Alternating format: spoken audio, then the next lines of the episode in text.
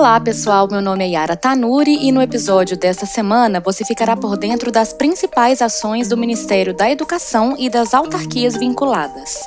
Além disso, falaremos sobre a aplicação do Exame Nacional do Ensino Médio, o Enem. Este é o 32º episódio do podcast 360 da Educação. Sejam muito bem-vindos.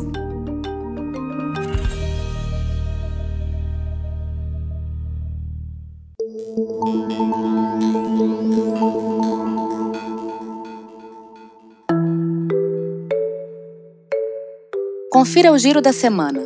MEC.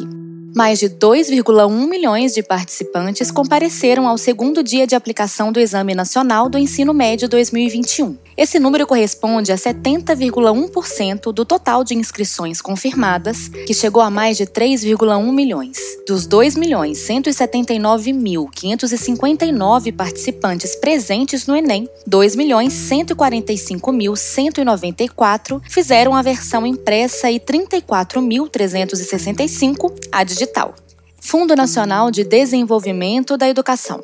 E tem novidade no programa Caminho da Escola. Foi desenvolvido pelo Centro Colaborador de Apoio ao Transporte Escolar da Universidade Federal de Goiás, em parceria com o Fundo Nacional de Desenvolvimento da Educação, um software que auxiliará estados e municípios na gestão do transporte escolar. A ferramenta possui flexibilidade suficiente para operar sem internet e não necessita de muitos dados para sua funcionalidade.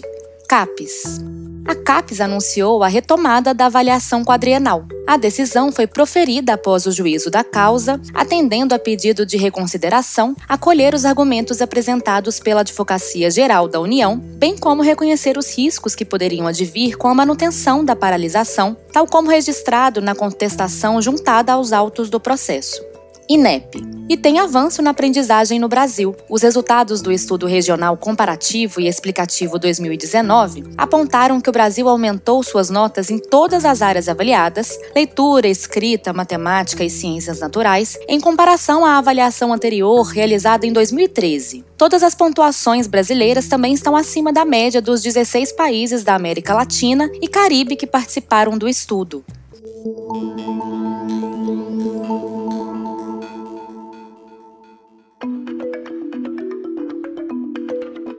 Agora que você já está por dentro das principais notícias do MEC, vamos falar sobre a aplicação do Exame Nacional do Ensino Médio, edição 2021. As provas foram aplicadas nos últimos dias 21 e 28 e, como citado anteriormente, contou com inscrições de mais de 3,1 milhões de participantes. O presidente do Instituto Nacional de Estudos e Pesquisas Educacionais, Anísio Teixeira, Danilo Dupas, nos contou um pouco sobre os desafios da aplicação do Enem no período de pandemia. O Enem é uma mega operação que envolve uma logística complexa para garantir a segurança de sua realização. Aplicar o Enem no contexto da pandemia de Covid-19 aumentou ainda mais os desafios para a equipe técnica. Nosso grande objetivo, desde o início, quando começamos o planejamento da edição 2021, foi realizar um Enem de isonomia, em que os estudantes pudessem se concentrar totalmente nas provas, sem outras preocupações. Para isso, aumentamos a proporção de locais de aplicação por participante e tivemos o distanciamento social preservado.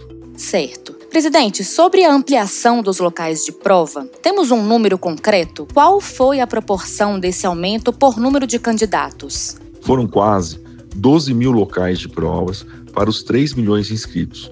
Todos os protocolos de segurança sanitária foram revisados e rigidamente respeitados, tanto nas etapas de produção da prova e ensalamento dos inscritos, quanto na execução da logística com a entrega das provas, acesso e saída dos locais e identificação dos participantes. Presidente Danilo, essas provas foram realizadas em um contexto ainda de pandemia, né? Como que se deu a comunicação sobre as orientações de segurança que deveriam ser seguidas durante a aplicação do exame? Formalizamos as orientações de prevenção à Covid-19 nos exames do INEP, em um documento que foi amplamente divulgado. Nossas ações de comunicação também foram intensificadas para que os participantes soubessem das regras e dos procedimentos. E além da ampla divulgação das orientações de prevenção à Covid-19, quais outras medidas foram tomadas para que o exame fosse aplicado sem colocar em risco os estudantes e também os profissionais envolvidos na aplicação das provas? Todas as iniciativas foram tomadas para o pleno cumprimento das medidas de prevenção do contágio do coronavírus, conforme orienta o Ministério da Saúde. Inclusive, conseguimos, com o apoio do Ministério da Educação, antecipar a vacinação para os profissionais que estavam trabalhando na elaboração das provas e no preparo do exame. Foram mais de 460 mil profissionais atuando na realização do Enem 2021 e tivemos compromisso com todos os envolvidos de cada etapa do processo. Como resultado, acompanhamos aplicações ocorrendo com tranquilidade e provas que avaliam o desempenho dos estudantes que bom que um exame com essa proporção foi realizado de maneira cuidadosa e consciente diante da pandemia. Presidente Danilo, também gostaríamos de saber quais são os próximos passos após a aplicação do exame. O trabalho não termina por aqui, né? O Enem ainda não terminou. Continuamos monitorando todo o trabalho para a correção das provas e já estamos com o planejamento pronto para aplicação de 9 e 16 de janeiro de 2022.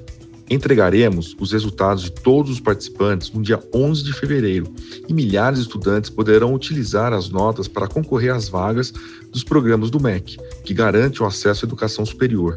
E isso será possível graças ao esforço aplicado pela força de trabalho do INEP e de todos os envolvidos no Enem, como o consórcio aplicador do exame, composto pelas fundações Getúlio Vargas e Seis Gran Rio, Gráfica Plural, Correios, Ministérios da Economia e da Justiça, e as polícias Federal, Rodoviária Federal, polícias militares e civis.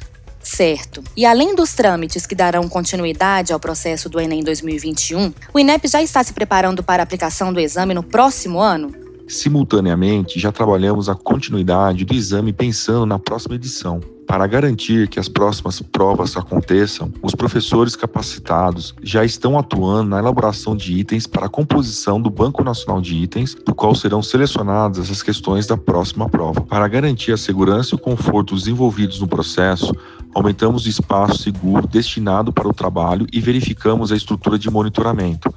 A perspectiva é de que teremos novamente muito trabalho para garantir a segurança do processo mas estamos comprometidos e vamos executar novamente uma aplicação seguindo rigorosamente o planejamento elaborado pelas equipes técnicas de todos os setores envolvidos.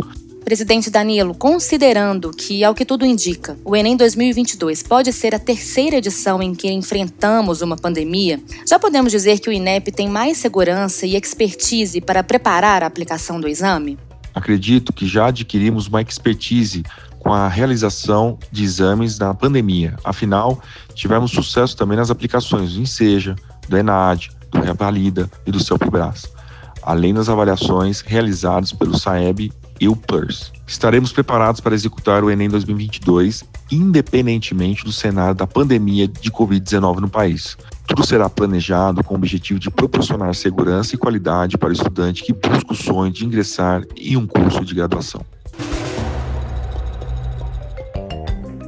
Muito bem, com isso finalizamos o nosso 32º episódio do podcast 360 da Educação. Agradecemos ao presidente do INEP, Danilo Dupas, pela participação e esperamos por você no próximo episódio.